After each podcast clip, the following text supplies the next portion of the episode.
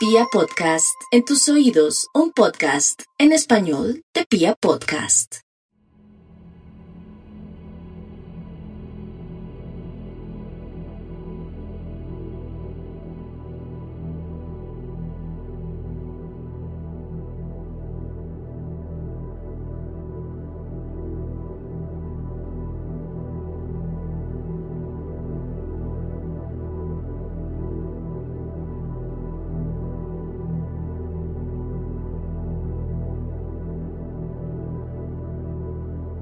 La historia está construida a partir de grandes proezas, de héroes admirables y de figuras erigidas para cohesionar pueblos alrededor de un concepto cuestionable de bien común.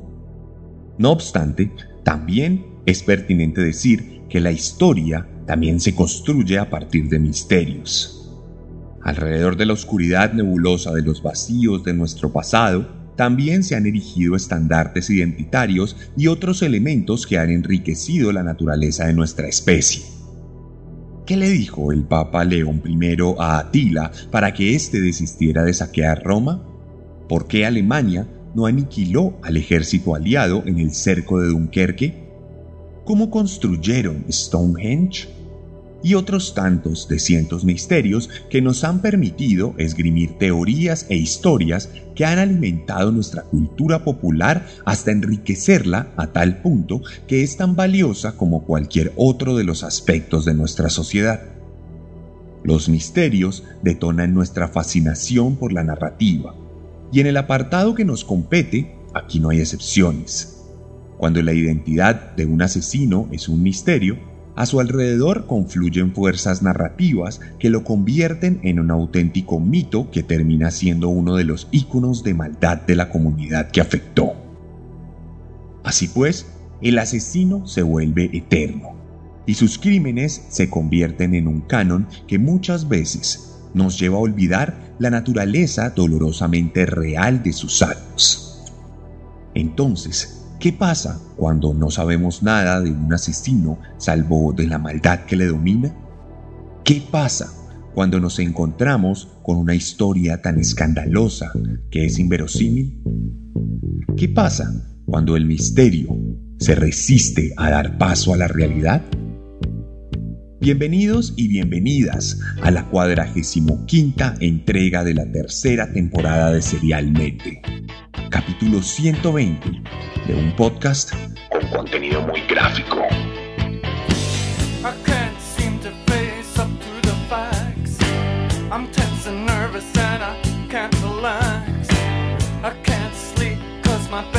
Y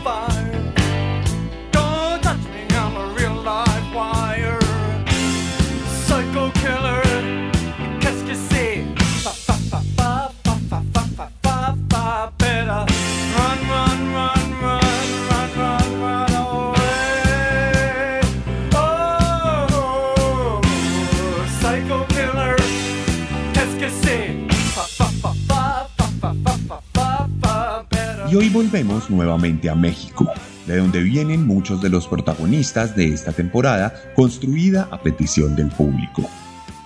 Hoy les voy a contar la historia de un hombre tan popular como enigmático, una leyenda que resultó ser macabramente verídica.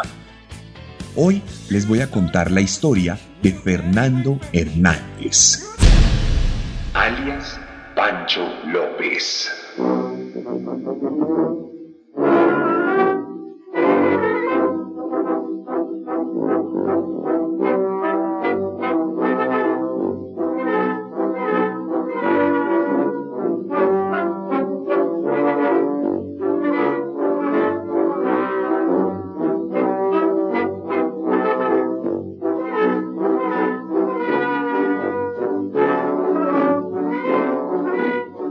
Era el 23 de septiembre de 1996.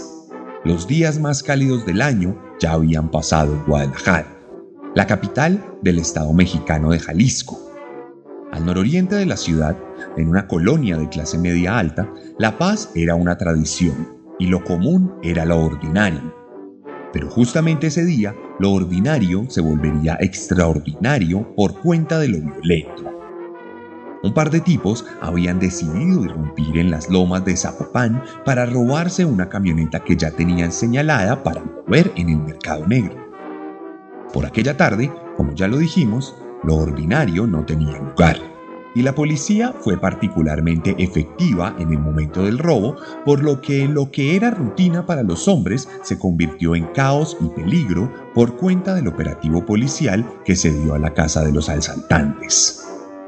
El silencio de la colonia fue interrumpido por el rechinar de las llantas de la camioneta robada que intentaba perder el rastro de la policía. Pero el cerco cada vez se cerraba más. Las patrullas intensificaban su caza. Las voces de los persecutores se escuchaban por los parlantes de las camionetas e incluso un helicóptero surcó los cielos para intimidar a los delincuentes que huían presas del desespero, aterrados por la posibilidad de volver a prisión. Así, durante varios minutos, que parecieron horas, las lomas de Zapopan se convirtieron en una zona de guerra motorizada que aterró a los vecinos y que paralizó a los transeúntes que no se atrevieron a tomar partido de la situación. Entonces, cuando los ladrones se dieron cuenta de que no podrían escapar de la policía, optaron por una opción mucho más descabellada e inescrupulosa Parquearon la camioneta en una de las casas del barrio y a punta de culatazos se abrieron camino por las ventanas para atrincherarse en un hogar familiar, convirtiendo en rehenes a todos los habitantes de la casa, utilizándolos como carne de cañón contra la policía que ya se había posicionado alrededor de la casa, entendiendo que ya no solo se trataba de un robo, sino también de un secuestro. Esto, por supuesto, despertó el interés de los medios de comunicación y pronto una cadena de televisión envió a uno de sus corresponsales para que cubriera la noticia en el lugar de los hechos. Cuando ya habían pasado un par de horas del asedio, a la casa sitiada, ya avaliada por los enfrentamientos, llegó Carlos Cabello, un famoso corresponsal de Televisa que en aras de conseguir la mejor noticia posible terminó involucrado en los hechos a tal punto que se convirtió en el mediador, negociador de la situación. Entonces, a través de su cámara, todo el país pudo seguir en tiempo real la situación de rehenes que duró más de siete horas. La policía dejó de disparar y los criminales también hicieron lo mismo extendiendo sus condiciones en las que solicitaban un carro con un vagón trasero lo suficientemente cómodo para albergarlos a ellos y a los rehenes. Así, por momentos y de forma tímida, ante las cámaras se asomaba un hombre con sobrepeso que empuñaba un fusil de asalto de forma intimidante. Fuera de micrófonos, el hombre le daba indicaciones al periodista dirigiendo la negociación a tal punto que logró su cometido por lo que cuando ya caía la noche en Guadalajara, una pequeña camioneta arribó al lugar para que en pocos minutos fuera abordada por la siniestra comitiva. Carlos, el periodista, mientras tanto, fue designado como conductor, por lo que tuvo que seguir las indicaciones de los criminales, quienes le ordenaron que huyera del lugar ante la mirada impávida de la cámara. Sin embargo, quienes no se quedaron impávidos fueron los policías, que apenas la camioneta arrancó, procedieron a hostigarla de forma ordenada, logrando acorralarla, dejando a los delincuentes sin más opción que cesar sus actividades y deponer sus armas para ser capturados en lo que fue considerado como un auténtico éxito.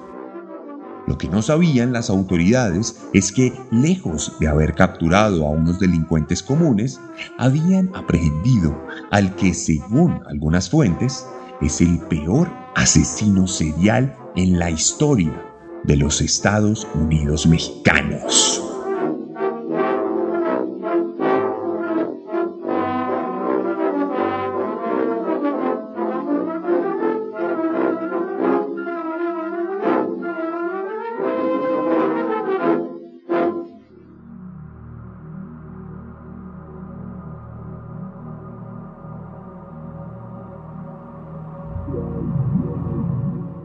Cuando llegaron a la estación de policía y consultaron los datos de uno de los capturados en la base de los criminales más buscados de México, se dieron cuenta de que habían capturado a Fernando Hernández Leiva, más conocido en el bajo mundo como Pancho López.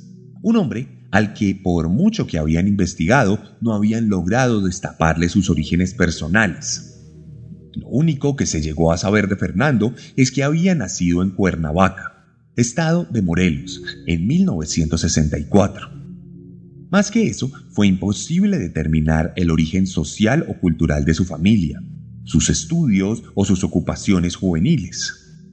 Seguramente no terminó la secundaria, pues desde muy joven comenzó a verse involucrado en delitos y crímenes de distinta índole, haciendo parte de una banda de ladrones, sicarios y secuestradores, actuando también en solitario en otras ocasiones, ganándose una fama por sí mismo mientras recorría distintos estados, dejando un presunto rastro de sangre por Michoacán, Guanajuato, Jalisco, Colima y Morelos. Por eso, cuando tenía apenas 18 años, fue capturado para ser investigado por sus pecados. Algo que nunca llegó a ocurrir porque el joven aprovechó un descuido de las autoridades para escapar por lo que adquirió un estatus de fugitivo que duraría por los siguientes años hasta que en 1986 nuevamente fue capturado. Esta vez para llegar a los estrados donde terminaría siendo condenado por un total de 33 asesinatos cometidos en distintos grados y por distintos motivos reseñándolo como un psicópata que asesinaba por placer y por beneficio económico mientras se movía constantemente por el país para evitar a las autoridades. De cualquier manera, cuando apenas comenzaba a cumplir su condena, el joven Pancho, de 22 años, se las arregló para cavar un túnel desde su propia celda hasta el exterior de la prisión logrando escapar nuevamente de las autoridades y esta vez para no ser visto en casi 10 años, durante los cuales siguió robando, extorsionando y matando desde las sombras. Porque en eso se convirtió para las autoridades, en una sombra misteriosa que nunca más estuvo cerca de un reflector y que siguió actuando, cobrándose la vida de decenas, sin que la policía pudiera siquiera asociar los crímenes entre sí, sin que pudiera dar una pista con su paradero, convirtiéndose en una leyenda ignominiosa de la subcultura criminal mexicana. Pancho López, aquel que había adoptado el apodo de los forajidos de antaño, aquel cuya mano invisible pero implacable mantuvo la zozobra de los mexicanos hasta aquella tarde de septiembre de 1996, cuando por tercera y última vez terminaría siendo capturado por aquellos captores que jamás se habían atrevido ni siquiera a soñar con su arresto. El misterio, entonces, se convertiría en una dolorosa realidad.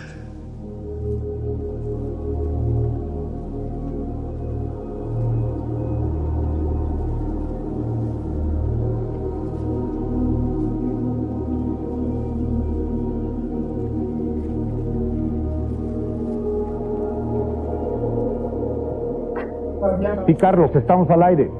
¿Me Mm, escuchas? La señora también está aquí detenida. Este señor, el señor se llama Francisco. Sí. Está solicitando garantías para que podamos salir de aquí. Sí. ¿Qué tipo de garantías, Carlos, básicamente? ¿Qué es lo que está solicitando básicamente? Que le respeten su vida. ¿Se entregaría? No. Él prefiere tener una vía de salida. Señora, cuidado. ¿Cómo se llama usted? Apolonia Leiva. Doña Polonia, póngase tranquilita, por favor. Póngase tranquilita. Póngase tranquilita. ¿eh? Por favor. Pásense allá al fondo. Bueno. Entonces, por eso lo convencimos de que el, el hecho de que estemos en vivo, el hecho de que estén las cámaras, sirva como una protección para él. Correcto. Él ahorita está, pues, al máximo, al máximo de desesperación, lógico. Vean cómo han dejado esta casa. Véanla nada más. Ha habido disparos de fuera hacia adentro. Totalmente. la cámara puede bajar aquí a la puerta. Simplemente vean la puerta. Simplemente, aquí está. Esto está como alfiletero. Entonces, es lógico que una persona que está armada, que, que tiene una dotación importante de... Tiene parque, ¿verdad? Tiene cartucho, tiene armas cortas y tiene armas largas, automáticas. Entonces, para evitar... Ahí la está mostrando. Sí, sí, sí. Para evitar que esto se pueda convertir, lo que ha pasado en otras ocasiones, estamos pidiendo la garantía que le traigan un vehículo y va a venir una persona a checar el vehículo que tenga gasolina suficiente. Sí. Que el vehículo esté en buenas condiciones, que lo pongan aquí enfrente de esta casa y vamos a salir, él y yo. ¿Tú te vas a ir con él? Sí. ¿Y después? Entonces, este, en una distancia, vamos a llamarle X, una carretera X, entonces ahí vamos a separarnos. Hemos hecho un acuerdo en el baño.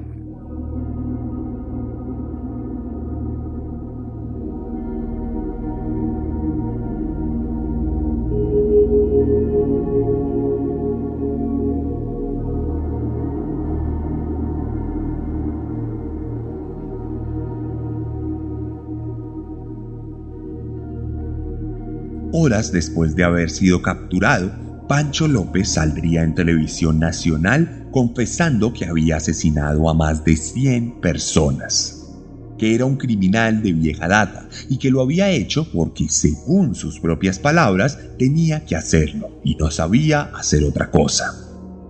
Este video, del cual no hay registro online en la actualidad, le dio la vuelta al país encarnando al mito urbano en un hombre con bigote, una panza prominente y una tez morena muy propia de nuestra tierra.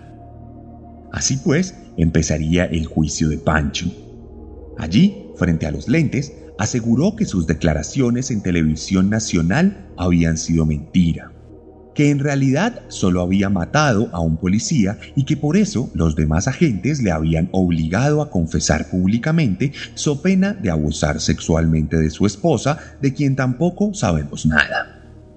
Los jueces, sin embargo, decidieron no creerle.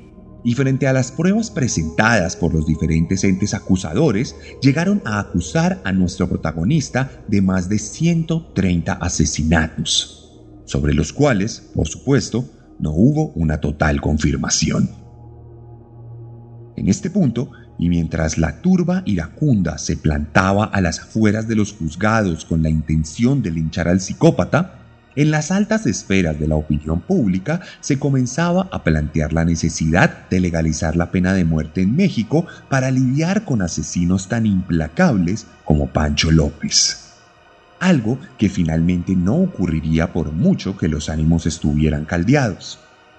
Así pasarían algunos años, y luego de grandes pesquisas, ires y venires, llegamos a 1999, próximos al veredicto final de los jueces, un veredicto que explotó los niveles de ansiedad de nuestro protagonista, quien intentó suicidarse en su celda armando una cuerda improvisada con prendas de ropa y con sábanas una cuerda que evidentemente no aguantó los 150 kilos de peso del recluso, por lo que se rompió ocasionándole heridas considerables en el cuello. Finalmente fue condenado a 60 años, la pena máxima de por aquel entonces. Fue enviado al Centro Federal de Readaptación Social Ceperezo número 1, el Altiplano la cárcel de mayor seguridad en México, donde pasa sus días en el anonimato absoluto sin que lleguemos a saber mucho de su día a día o de lo que pueda pasar por su mente. Actualmente tiene 59 años y se estima que si logra cumplir totalmente su condena, saldrá de prisión en 2049 a la edad de 84 años. Curiosamente, cuando fue capturado y su leyenda se reafirmó como realidad, su fama fue disminuyendo con los años, hasta convertirse casi que en un anónimo cuyo nombre solo ronda en los artículos efímeros de prensa o en algún podcast casual sobre True Crime.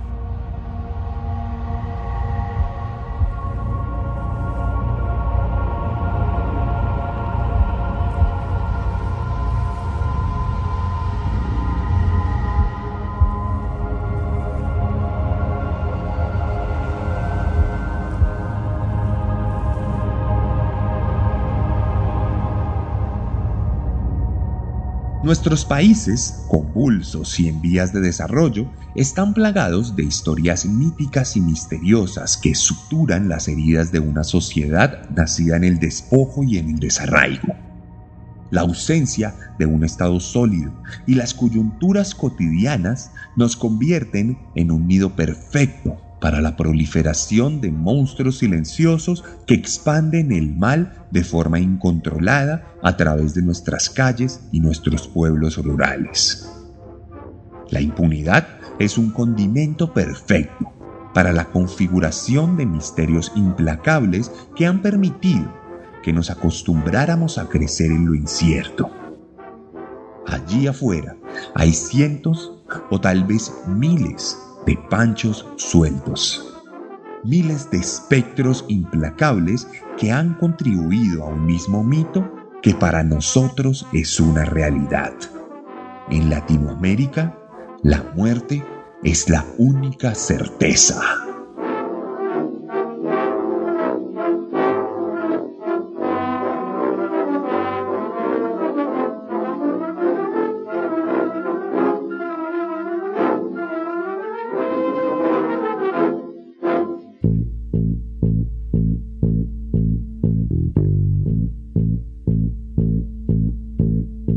Y esta fue la cuadragésimo quinta entrega de Serialmente aquí en Vía Podcast. Capítulo 120. Esta vez un poco distinto, por cuenta de la nula información que había sobre nuestro protagonista. Pero ustedes votaron por él, así que aquí lo trajimos. Esperamos que les haya gustado este enfoque distinto de la historia. No duden en dejarme sus comentarios al respecto en mis redes sociales. Recuerden que dejaré para ustedes una publicación con fotos de Pancho López y un par de videos donde se puede ver la situación en el momento de su captura. Podrán ver también publicaciones constantes sobre asesinos seriales y true crime, así que no olviden en seguirme. Arroba el arracadas, arroba el guion bajo guion bajo arracadas. Me encuentran en Instagram así y también como serialmente oficial. También tenemos TikTok, YouTube y otras plataformas donde podemos estar en contacto. La mejor forma de apoyarnos es compartiendo este podcast, mostrándose a las personas y dándole like y comentar las publicaciones que hacemos para vencer el algoritmo. Recuerden que además soy escritor y la razón de existir de Serialmente son mis libros, así que me encantaría que pudieran leerlos. Tenemos tres libros para ustedes y dos novelas gráficas todos disponibles en Colombia a través de envíos y en librerías, y en México a través de chunchos.mx, donde también pueden encontrar la merch oficial de Serialmente. No siendo más, me despido de ustedes, esperando escucharnos con un nuevo episodio la próxima semana, porque recuerden que siempre podemos ser peores.